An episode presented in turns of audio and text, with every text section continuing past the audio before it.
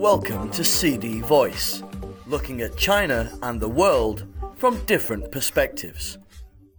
President Xi Jinping has underscored the importance of scientific and technological self reliance and innovation in supporting China's sustained development. And he reiterated the nation's opening up despite the trend in some countries against economic globalization and the rising tide of protectionism. Xi, who is also General Secretary of the Communist Party of China's Central Committee and Chairman of the Central Military Commission, made the remarks during an inspection tour of northeastern China's Liaoning province on Tuesday and Wednesday. The inspection tour took Xi to the cities of Jinzhou and Shenyang, where he visited a revolutionary memorial, a forest park, an enterprise, and a residential community. He also met with representatives of military officers stationed in Shenyang, the provincial capital. While visiting Siasun Robot and Automation Co. in Shenyang on Wednesday, Xi learned about local efforts to promote scientific and technological innovation. The CPC Central Committee attaches great importance to technological self reliance and innovation and emphasizes fostering the environment for innovation in promoting the innovation driven development strategy, he said.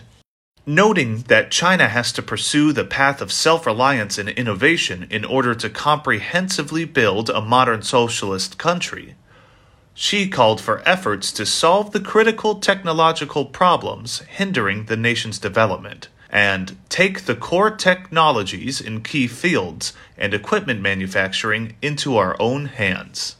Despite the backlash against globalization and rising protectionism, China will continue to keep its door open for development, Xi said, adding that the nation's development will rely on its own substantial and concrete steps, and, in the meantime, adhere to openness and inclusiveness for mutual benefit and win win results.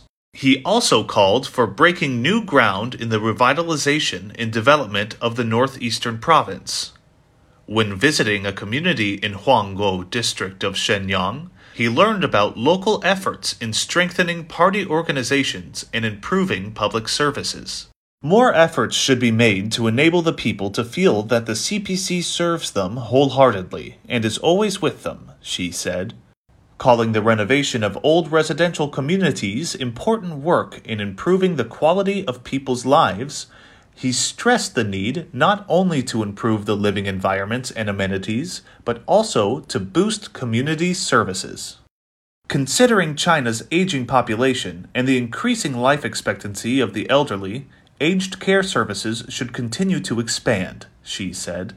He emphasized the need to develop old age programs and related industries and to strengthen the construction of elderly care facilities in areas with requisite conditions.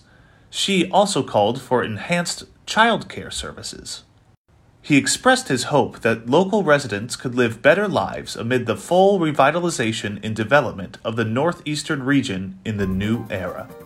That's all for today. For more news and analysis, buy the paper. Until next time.